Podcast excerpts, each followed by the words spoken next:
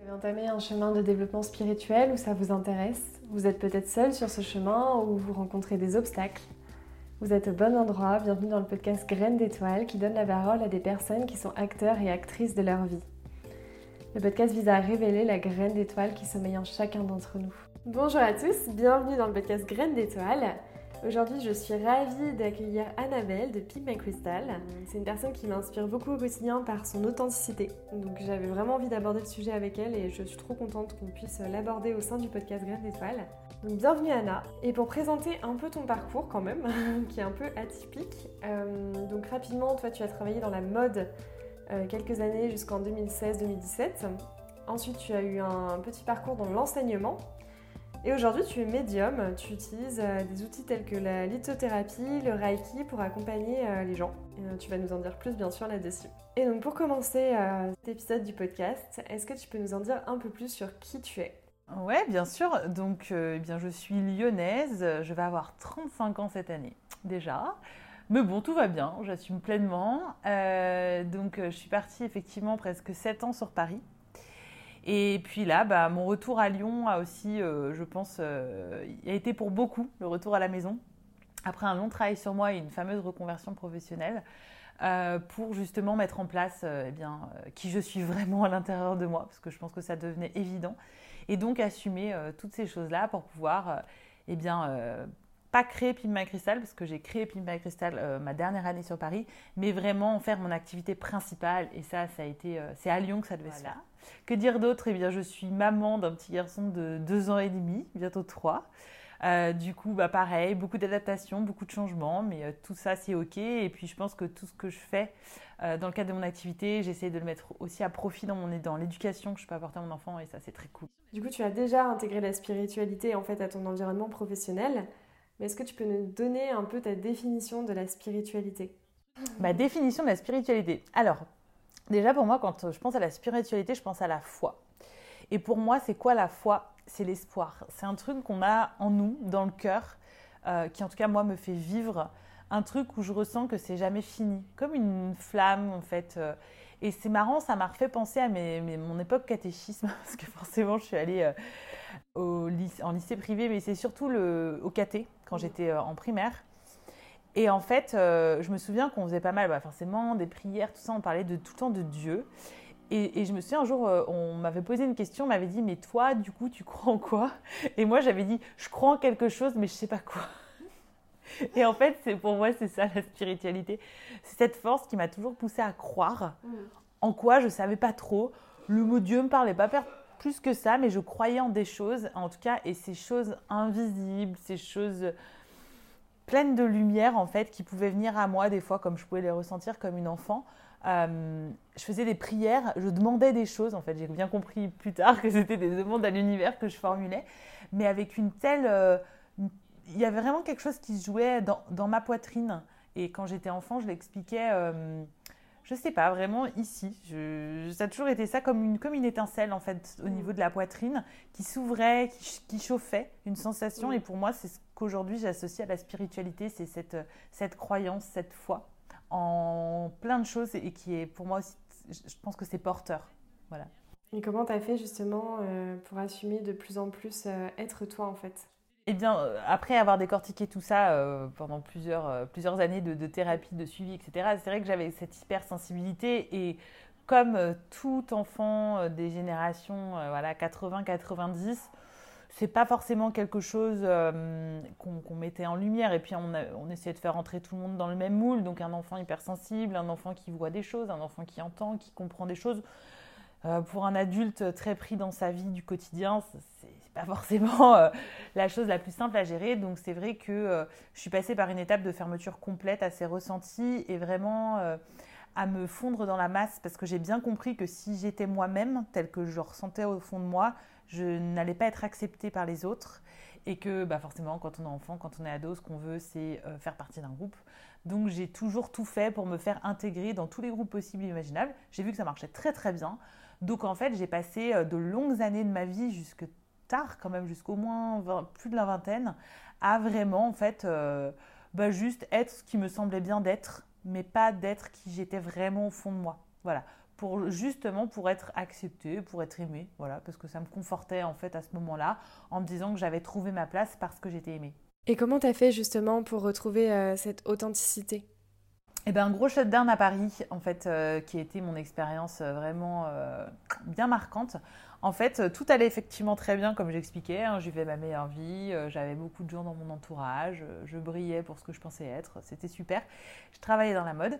Et puis, il y a eu cette mutation sur Paris que j'ai acceptée en un claquement de doigts parce que c'était une évolution professionnelle.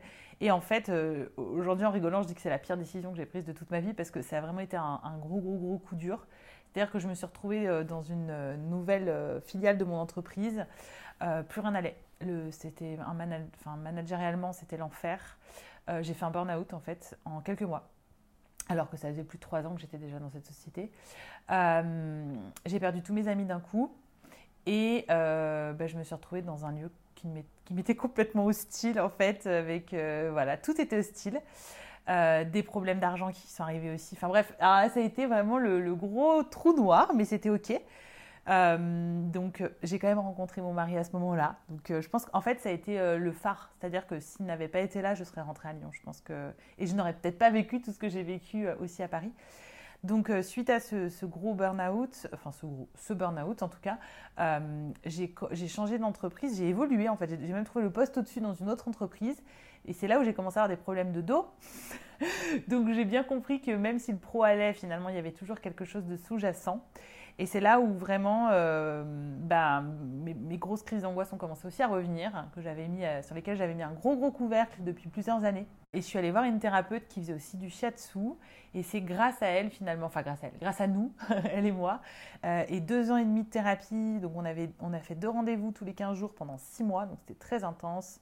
Et ensuite un rendez-vous par mois pendant, tout, les deux ans qui ont suivi quasiment. Et là, j'ai vraiment, vraiment, ben, je, on a enlevé toutes les couches en fait de superficialité que j'avais pu me coller toutes ces années, tous ces masques, pour vraiment me retrouver moi. Et à la fin de cet accompagnement, eh bien, j'ai décidé de faire ma reconversion professionnelle, tout simplement. Donc, c'était le début en fait de ma nouvelle vie. Voilà. Donc, il a fallu passer par ces années de peu de noirceur parisienne pour arriver à me retrouver euh, en profondeur. Du coup, ça s'est traduit tout de suite par un changement professionnel. Et est-ce que dans ta vie de tous les jours, ça a aussi eu un impact? Alors, je, me suis mise à faire beaucoup de sport pendant cette période-là parce qu'en fait, euh, j'avais une vie sociale extrêmement riche à Lyon. J'avais tout en fait. Franchement, je pense que j'avais tout ce qu'il me fallait, euh, comme on peut l'imaginer sur le papier. Et je repartais de zéro. Et du coup, le sport a été vraiment un moyen pour moi de, je sais pas, ça m'a nourri d'une autre manière. Par exemple, avant, j'aurais été incapable d'aller me balader seule, de faire des choses seule, d'aller faire du shopping seule. Je faisais toujours tout avec des gens. Et ma thérapeute appelait ça les doudous. Je disais, Annabelle, vous êtes entourée de doudous. oui, mais c'est très bien, mais vous n'êtes plus une enfant, en fait. Donc, euh, et c'est vrai que c'était dur de l'entendre, mais c'était ça. Et, justement, ben, j'ai appris à, être, à grandir seule, sans personne. Et du coup, bah, à être avec moi. Et donc, le sport, ouais, c'est vraiment, ça a vraiment été un levier. Euh, motivationnel puissant parce que ça m'a permis de trouver un équilibre dans tout ça sans cette vie sociale parce que forcément pendant des années j'ai essayé de, de, de me recréer ce confort que je m'étais créé à Lyon et quand j'ai compris en fait que c'était pas ça mon équilibre quand j'ai enfin accepté ça on est revenu à Lyon et j'ai retrouvé une vie sociale euh, qui était complètement différente mais très remplie de nouveau donc j'ai vraiment pris ça comme euh, une expérience, un travail sur moi de déconstruction et, puis des personnes qui n'ont absolument rien à voir avec les personnes que je pouvais fréquenter avant, par exemple aussi. Donc en fait, tu as eu un gros passage euh, par le corps pour accueillir tout ça. Et moi, je voulais aborder aussi avec toi le sujet de la médiumité. Comment est-ce que tu as fait pour accueillir ça aussi? J'imagine que c'est tout un processus avec plein d'étapes. Ouais, médiumité, sacrée histoire. Donc, euh, bah, évidemment, c'est quelque chose que je porte depuis toute petite et euh, que j'ai analysé aussi, qui est vraiment sur du transgénérationnel. Donc, ma mère, ma grand-mère, mon arrière-grand-mère, mes tantes, etc., etc. Donc, ça remonte à chez les femmes dans notre famille, en tout cas, sur une, grande, une grande histoire. Ça n'a jamais été assumé. Euh, donc, je portais quelque chose de très lourd, de très noir. Et c'est pour ça que j'en avais très, très, très peur. Et donc, c'est grâce aux thérapeutes que j'ai pu rencontrer, tout le travail que j'ai pu faire sur moi durant ces années-là à Paris notamment, pour essayer déjà de, juste de, dépeindre en noir, de rendre ça un petit peu plus neutre, même s'il y avait des appréhensions. Et puis finalement, c'est vraiment en 2020, donc pendant le premier confinement, euh, grâce à, Pauline, notre chère kinésiologue préférée, euh, que je, sentais que j'avais, qu'il me manquait un outil, qu'il me manquait mon outil, mais que je n'arrivais pas vraiment à savoir ce que c'était. Et j'avais effectivement dans les tirages la médiumité qui revenait, qui revenait, qui revenait. Mais j'avais encore une petite appréhension. C'est-à-dire que bah, c'est simple, hein, quand on parle de médiumité, on parle d'entité, donc euh, c'est mon ordi qui se met à bugger d'un coup, c'est des conversations téléphoniques avec des interférences, c'est des portes qui claquent, c'est des cadres qui tombent. Enfin voilà, c'est quand même des manifestations physiques assez concrètes, euh, souvent, et hum, c'est surprenant. Euh, j'ai appris maintenant à, ne plus en avoir peur. N'empêche que sur l'instant, quand on est tout seul dans une pièce ou dans une maison et qu'on a les lumières qui se mettent à vaciller et qu'on sait pertinemment que c'est pas l'électricité, mais c'est bien qu'il y a une entité qui est présente et qui veut se manifester. J'ai mis du temps quand même à me dire que c'était open bar. Maintenant, je me dis que c'est open bar, que c'est ok, que tout va bien. Je le vois maintenant comme une personne qui a besoin d'aide et qui essaie juste de me dire Hé, je suis là, euh, je sais que toi tu peux m'aider, et euh, du coup, bah, euh, qu'est-ce que je fais quelque chose pour moi, entre guillemets, sans que ce soit, non plus une injonction, mais du coup, maintenant, je, je l'accueille en fait.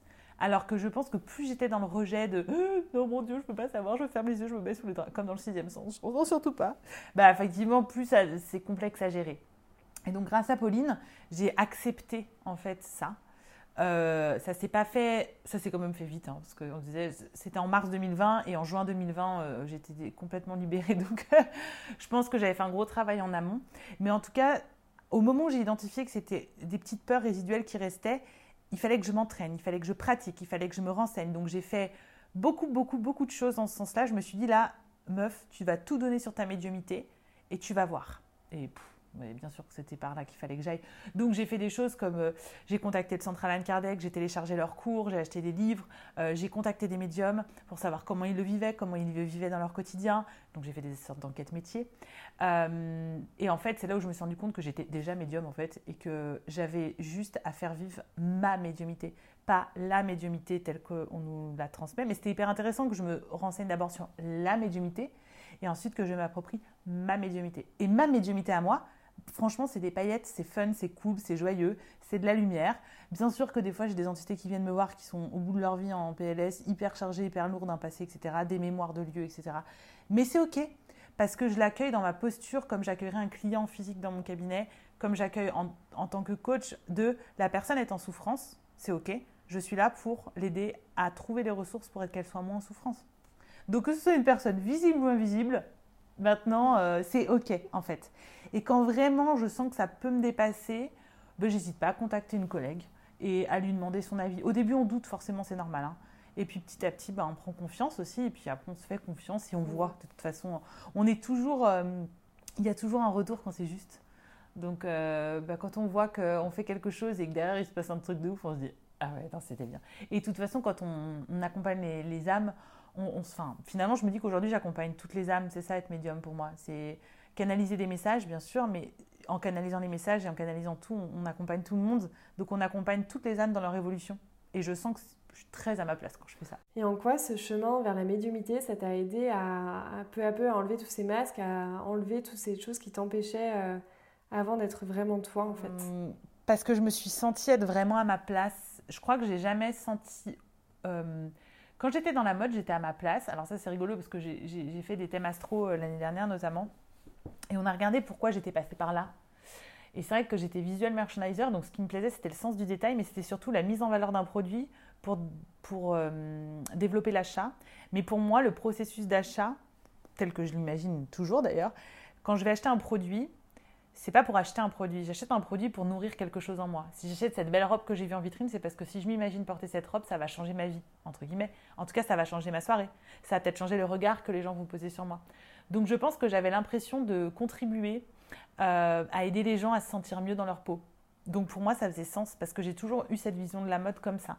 Parce que moi, je consomme mes produits, mes vêtements comme ça. C'est pour me sentir mieux, pour me sentir bien. Ça peut être du confort, ça peut être un confort visuel. En tout cas, il y a une histoire donc je pense que c'était pas si éloigné que ça en fait de ce que je fais aujourd'hui, mais que euh, l'industrie entre guillemets dans laquelle j'exerçais était quand même trop loin. Donc voilà, j'avais eu peut-être cette première étape qui me rapprochait un peu plus de moi-même, où je me, j'étais quand même moi-même à ce moment-là malgré tout. Enfin, je me sentais, je me sentais à ma place au moment où je le faisais, donc c'était, c'était juste. Mais c'est vrai que hum, aujourd'hui, je me sens beaucoup plus authentique parce que ouais, je crois que d'avoir accédé à tout ça, ça m'a en même temps permis de me détacher du regard des autres en me disant mais j'imagine c'est comme quelqu'un qui est fan de maquettes. En vrai, il y a plein de gens qui en ont rien à faire des maquettes. Mais lui, il est tellement à fond dans son truc, ses maquettes d'aviation, que le monde peut s'écrouler. En fait, il s'en fout parce que tant qu'il a ses maquettes, euh, il est à sa place. Enfin, c'est ok, il est dans son kiff. Et je pense que c'est un peu ça.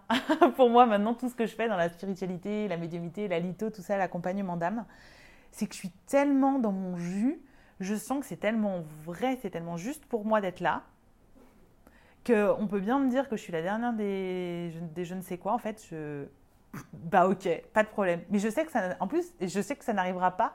Et quand bien même ça arrivera, maintenant j'arrive à me dire que ça me concerne même pas en fait. C'est ma vie, c'est mon histoire, et que bah, je, suis à ma place. Et que si des gens ne sont pas à la leur, euh, ouais, j'ai un, truc un peu là-dessus. C'est, euh, j'ai toujours eu un, petit quelque chose avec le, temps maintenant qui passe. Enfin, en devenant un petit peu plus vieille, c'est que euh, les gens qui sont contre quelque chose, ça me, ça me gonfle. donc, ça m'est déjà arrivé de rencontrer des gens comme ça. Ouais, je suis contre ça. En fait, tu pourrais pas peut être pour quelque chose. Enfin, tu vois, l'énergie, pour moi, elle n'est pas du tout la même. Donc, tu peux ne pas être du tout d'accord avec ce que quelqu'un raconte parce qu'on a chacun nos feeds, chacun notre vérité. Et ça, bien sûr, c'est OK et ça évolue en plus. Mais de là à dire que tu es complètement contre ce que fait la personne, tu as juste droit à dire que bah, moi, je suis pour ça, en fait. Tu vois, je trouve que l'énergie, et tu la mets ailleurs plutôt que d'aller sur les pages Instagram de tous les. comme les gens font là. Ah, moi je fais la grâce que tu fais, moi j'aime pas. Bah c'est super, Janine. Bah écoute, passe, ton chemin en fait. Moi je m'en fous parce que je le fais, ça me fait plaisir de le faire. Mais par contre, tu peux aller commenter tous les trucs que tu aimes bien aussi. Tu vois? Parce qu'en fait, tu, tu verras énergétiquement, tu te sentiras vachement mieux. Et donc c'est vrai que je pense que dans cette authenticité, j'appelle peut-être aussi à vibrer ce truc-là de en gros, et je fais pareil moi, quand je suis plus d'accord avec quelque chose que ça me saoule, je le squeeze parce qu'en fait, je me dis, je ne vais pas m'encombrer à regarder ou à subir un truc qui ne me nourrit pas et sur lequel je suis d'accord. Et puis, j'ai surtout aucun intérêt à dire à la personne que je ne suis pas d'accord avec ce qu'elle fait. En fait, je m'en fous. Juste, je squeeze. Voilà. Et je pense que dans ce côté authenticité, finalement, euh, voilà. Il y a encore des choses à travailler, mais, euh, là-dessus, je suis plutôt raccord maintenant. Tu parlais d'Instagram, euh, je trouve ça hyper intéressant, notamment ce sujet de l'authenticité sur les réseaux sociaux et notamment dans le domaine de la spiritualité. Comment tu l'abordes, euh, toi, de ton côté, ce sujet-là?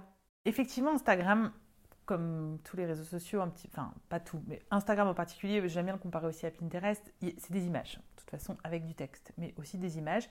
Donc Instagram, c'est aussi là pour faire rêver, pour faire s'évader, pour faire rencontrer éventuellement, euh, enfin tisser des réseaux sociaux. Et à côté, euh, il y a ce qu'on montre et il y a ce qu'on est.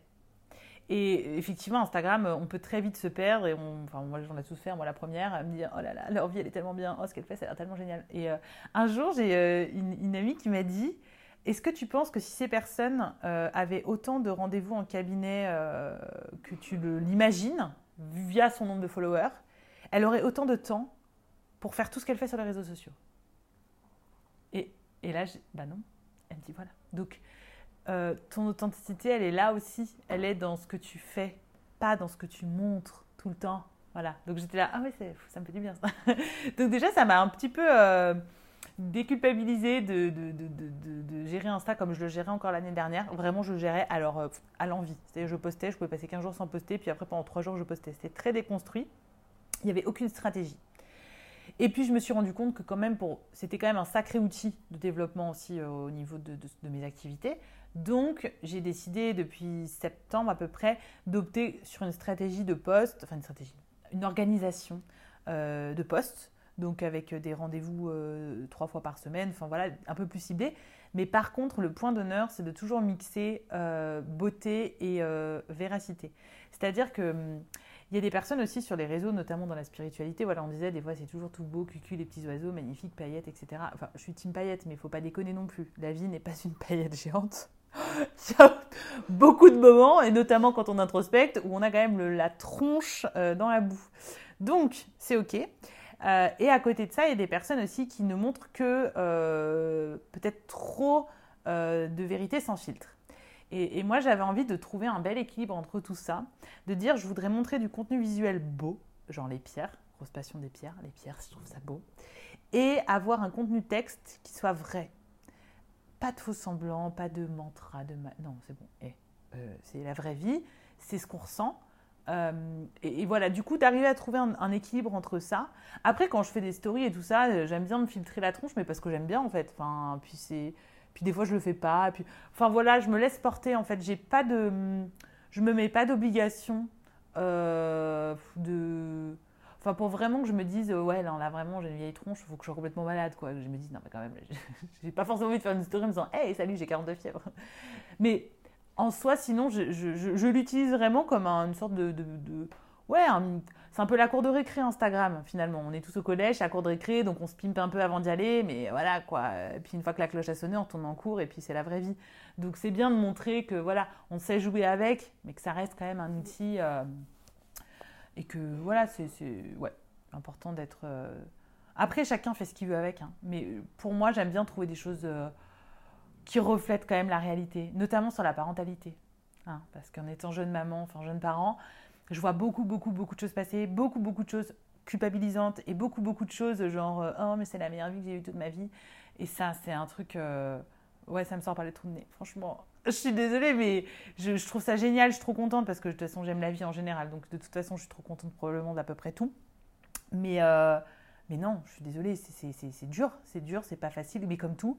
Et je pense qu'on a le droit de dire euh, que c'est dur, qu'on galère et que c'est tout à fait OK de galérer. Et je pense que l'authenticité que j'ai envie de montrer sur les réseaux, c'est ça.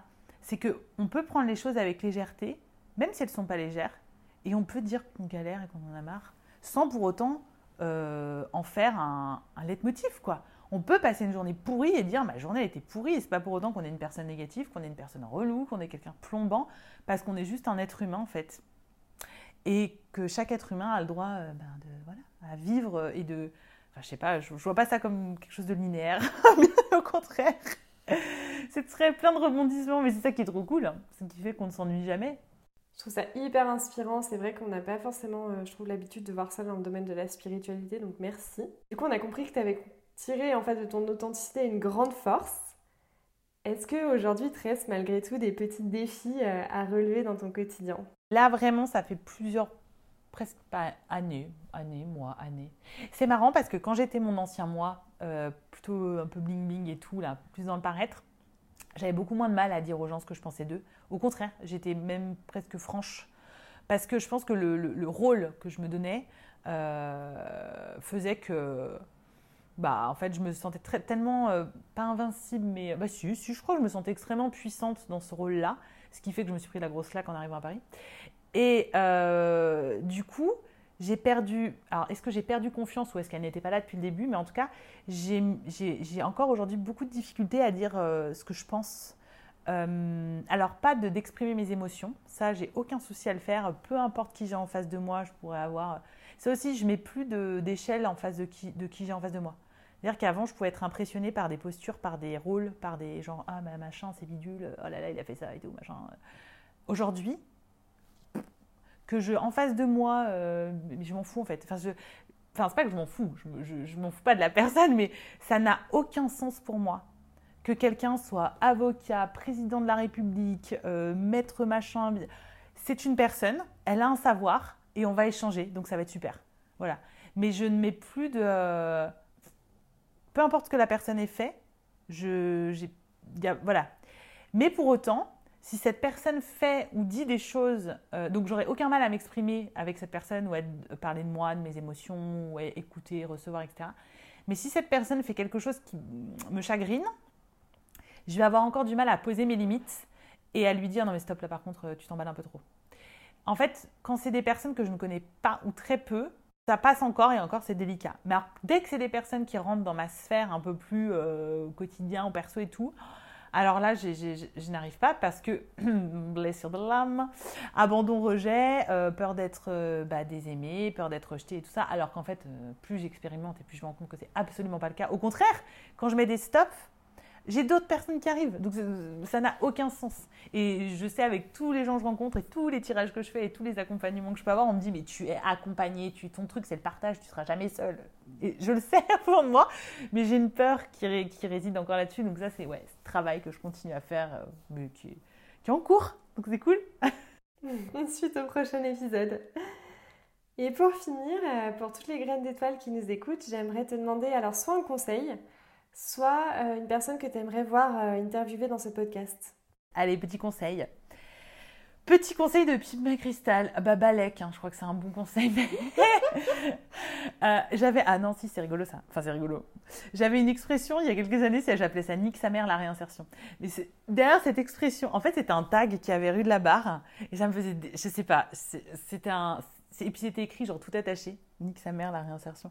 Et c'était devenu un peu un, mot qui pour moi voulait dire mais genre on s'en fout. Osef, euh, voilà, Balek. Euh, c'était vraiment ok, c'est bon ce truc, ça m'a saoulé. Allez, nique sa mère la réinsertion, je ferai ça. Et en fait, c'était un peu le, slogan pour dire, euh, mais regarde, la vie, elle est tellement, enfin, on s'en fout en fait. Euh, fais confiance, euh, passe à autre chose. Et c'était un petit peu le, des fois, j'ai l'impression de toucher un peu le fond ou toucher un truc ultime et de me dire, mais en fait, on s'en fout. Et hum, le conseil que je peux donner, c'est l'enjeu en fait, parce que tout ça, c'est l'enjeu. C'est quel enjeu je mets derrière ce truc-là. Je me fais une montagne de quelque chose qui est peut-être une montagne, et puis en fait personne ne sait, parce que pour moi c'est une montagne, et pour euh, Michel c'est peut-être un talus. Mais en tout cas, c'est l'enjeu que je mets. Et l'enjeu fait que bah, la montagne, elle peut se transformer en talus euh, comme ça, en fait. C'est parce que je mets un enjeu, mais en fait, il n'y y a jamais vraiment d'enjeu, si on détaille bien, si on regarde tout. Mais voilà, c'est l'enjeu que j'y mets. Je, prends toujours l'exemple du bac, qui est quand même un des enjeux majeurs qu'on nous met avant nos 18 ans. Oh là là, le bac et tout. Mais quand on regarde aujourd'hui, non mais franchement, le bac, est-ce que si on regarde l'enjeu qu'on y a mis par rapport à ce que ça nous a apporté réellement? Ben franchement, voilà quoi. Donc c'est toujours regarder un petit peu comme ça, de se dire, ok, ok, ce truc-là, ça me stresse, je me mets en PLS dessus, mais c'est quoi l'enjeu derrière ça, en fait? Et que garder la foi, même si c'est pas toujours simple, mais de toujours se dire que quoi qu'il arrive, le chemin sera toujours le bon. Hein que oui, bah oui, c'est comme ça. Que on ait cet examen ou pas, qu'on ait cet appart ou pas, qu'on ait ce truc ou pas, que on... ce sera toujours, toujours, toujours le bon chemin. Parce que les décisions que vous prenez, je parle de si vous les prenez en vous écoutant profondément, donc avec le cœur, genre en mode ah non, mais ce truc-là, ça me dit oui, oui, oui. Même si tout le monde vous dit non, c'est pas une bonne idée, n'y va pas, et qu'au fond de vous, mais ça, ça, ça pue le oui, mais moi je dis allez-y. Alors vous jetez pas de la falaise non plus, mais euh, préparez ce truc-là parce que si c'est ça qui vous appelle à l'intérieur, c'est là où il faut aller. Voilà. Donc euh, faites-vous confiance, réduisez l'enjeu, tout ira bien. Merci Anna pour ce euh, conseil lâcher prise, amour, force, joie et paillettes. Est-ce que tu as un dernier élément à rajouter peut-être? Bah ouais, amour, joie, cœur, paillettes, c'est mon slogan depuis 2017 maintenant. Merci beaucoup d'avoir témoigné toute cette joie, tout cet amour et toutes ces paillettes. Merci beaucoup. Ravie d'avoir de vous partager ça. N'hésitez pas à partager, à commenter, à nous faire des retours. Euh, et puis bah, je vous dis à très vite sur le podcast Graines d'étoiles.